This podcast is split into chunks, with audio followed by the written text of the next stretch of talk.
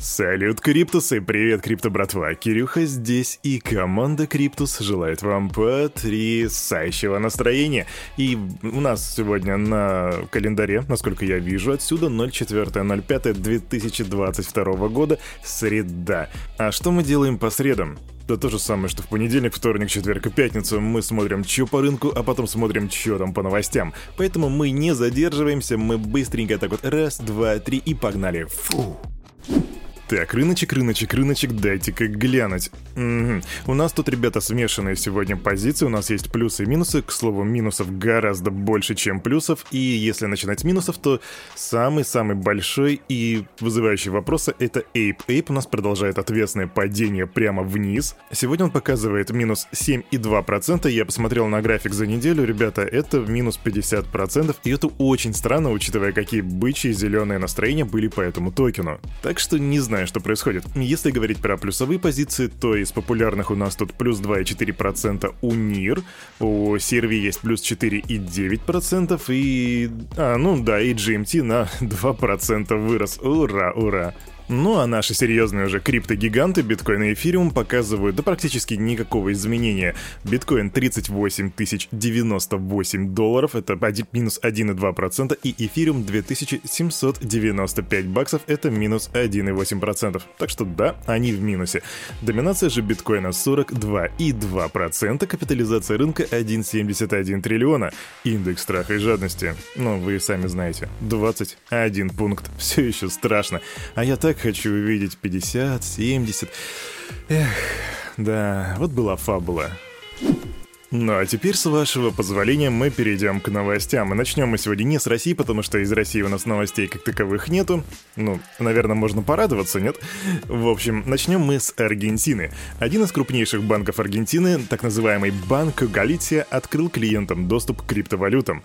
На его платформе пользователи могут приобрести биткоин, эфириум, XRP и стейблкоин USDC. Инициативу в организации объяснили в том числе и спросом со стороны клиентов, то есть они не только хотят как бы расширить свои горизонты, но у них типа есть и спрос со стороны клиентов, что клево. Банк не предлагает кастодиальные услуги, хранением цифровых активов занимается инфраструктурный провайдер Lirium. Я уверен, что вы не знаете, что это такое, потому что я тоже не знаю, но типа они не будут сами хранить, у них для этого есть... Э, не будут сами хранить криптоактивы, у них для этого есть специальные чуваки, которые будут этим заниматься. При этом о запуске криптовалютного сервиса также заявил и другой аргентинский банк, который называется Bank. Его пользователи получили доступ к биткоину, вернее, получат доступ к биткоину, эфириум, USDC, и в отличие от первого банка, у них там еще будет и да, и да, то есть там еще будет один стейблкоин. В компании отметили, что функцию постепенно включат для всех клиентов, получается, что сейчас ее могут получить только избранные ребята. И это на самом деле очень интересная ситуация, потому что недавно Международный валютный фонд включил в проект рефинансирования долга Аргентины пункт, который подразумевал запрет на обращение криптовалют на территории страны. И я сейчас такой типа, what the fuck, почему? То есть они же, получается, теперь нарушают этот пункт? Посмотрим, что будет дальше.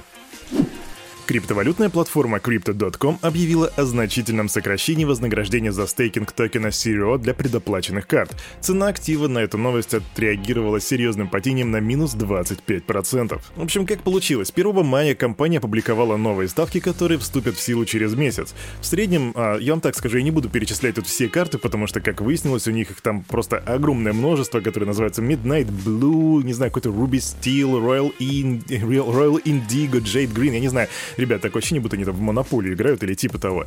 Скажу только, что в среднем для карт вознаграждения за заблокированные на 180 дней средства будут сокращены на 69,5%. Ну, то есть это гораздо больше, чем половина, между прочим. Плюс для карт начального уровня возможность стейкинга будет вовсе недоступна. И вот криптосообщество начало по этому поводу кипеть, типа какого фига происходит, и произошли изменения. 3 мая SEO Crypto.com Крис Маршалок заявил, что решение будет скорректировано, чтобы обеспечить более сбалансированный подход. И это, к слову, ребятки, если вам что-то не нравится, то об этом стоит говорить. Видите, ребята понервничали, и их услышали. Но, тем не менее, последствия есть последствия, и согласно CoinGecko, за последние 7 дней актив подешевел на 28% и занимает 21 строчку рейтинга по капитализации среди криптовалют с показателем 7,3 миллиарда баксов. Давненько мы с вами не говорили про Ripple, а там есть что рассказать. Совокупный годовой объем операций на платформе RippleNet достиг рекордных 15 миллиардов долларов. В компании Ripple подобную динамику объяснили ростом популярности сервиса On Demand Liquidity или также известным как ODL. Первом квартале 2021 года объем платежей через ODL вырос практически в 8 раз по сравнению с аналогичным периодом прошлого года. Клиенты используют сервисы в нескольких различных сценариях помимо традиционных денежных переводов и индивидуальных платежей. Так говорится в, обче... в обчете, в обчете говорится, так говорится в отчете. Также генеральный менеджер RippleNet Ашиш Бирла отметила, что половина клиентов, которые используют ODL, ранее вообще не вели операции с цифровыми валютами. Но что тут скажешь? Big success. А тут недавно у нас опять Solana навернулась. Ну, собственно, ничего особенного. Огромное число входящих транзакций и интенсивный трафик привели к приостановке работы сети Solana в ночь с 30 апреля на 1 мая. Об этом сообщили разработчики по итогам расследования. В общем, этот простой сети объясняют тем, что он был связан с активностью ботов, которые соревновались за минтинг NFT, выпущенных с использованием инструмента Candy Machine. Спам транзакции возникли в результате отказа от голландского аукциона в пользу продажи токенов по фиксированной цене, и это создало стимул для отправки пользователями и ботами огромного числа транзакций в надежде опередить конкурентов. И почему же в самом начале я сказал, что ничего особенного? Да потому что, ребятки, не проходит полутора-двух недель, как я не сообщаю вам новости о том, что Solana в очередной раз забаговалась, зависла, перестала работать. И, честно говоря, я не понимаю. Я не понимаю, вообще не понимаю, ну почему, почему? Может быть, ребятам стоит завести какой-то тест-нет по типу Кусама на Polkadot. Кстати, у нас недавно вышло видео с это интервью с представителем Moonbeam Дэвид Ю, и я очень рекомендую вам его посмотреть. Возможно, после этого материала у вас в какой-то мере из... поменяется мировоззрение на блокчейн. Но это не точно, но я очень рекомендую.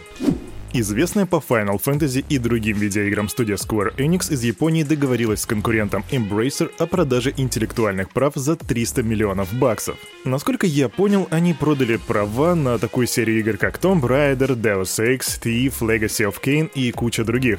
И тут ты спросишь, Кирюха, а какое отношение видеоигры, пускай даже и классные, имеют отношение к блокчейну? А на самом деле самое прямое, потому что полученные средства с продажи этих интеллектуальных прав пойдут на финансирование инициатив инициатив в области блокчейна, ИИ и облачных технологий. Ну а насколько это действительно хорошее, продуманное, взвешенное и качественное решение от Square Enix, мы узнаем только в будущем.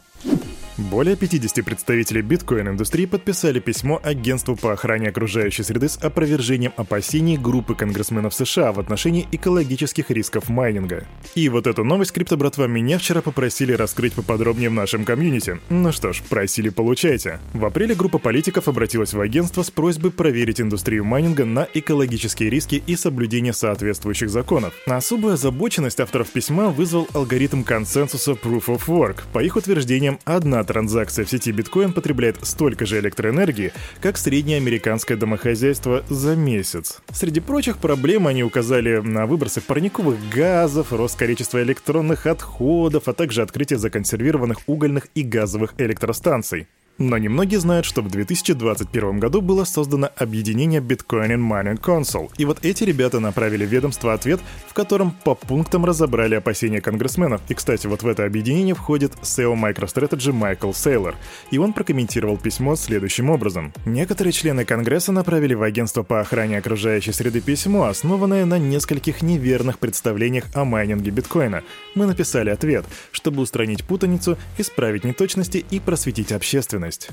И вот авторы этого ответа отметили, что в большинстве случаев политики высказали к майнерам претензии, которые должны быть адресованы энергогенерирующим предприятиям. Сами же дата-центры индустрии ничем не отличаются от прочих управляемых Google, Apple и Microsoft и являются потребителями электроэнергии, а не производящими углеродных выбросов компаниями. И в действительности тут достаточно сложно не согласиться с этим утверждением, и учитывая, кроме того, что для добычи биткоинов сейчас стремятся использовать зеленую энергетику. Касательно же большого количества электронных отходов от индустрии, авторы ответа отметили, что конгрессмены воспользовались данными из явно предвзятого источника.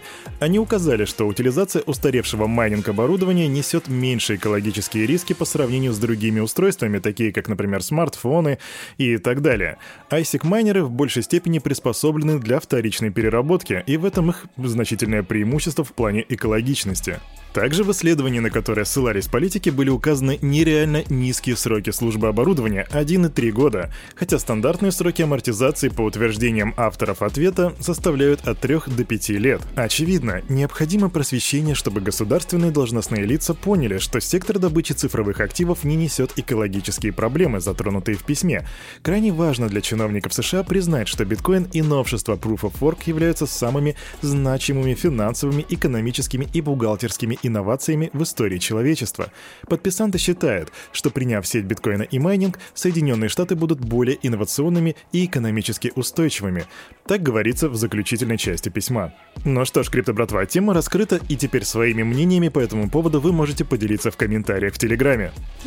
А на этом, на это утро, у парня за микрофоном все. С вами, как всегда, был Кирюха, и команда Криптус желает вам потрясающего настроения. И помните, все, что здесь было сказано, это не финансовый совет и не финансовая рекомендация. Сделайте собственный research, прокачивайте финансовую грамотность и развивайте критическое мышление. Увидимся завтра. Обнимаю. До свидули.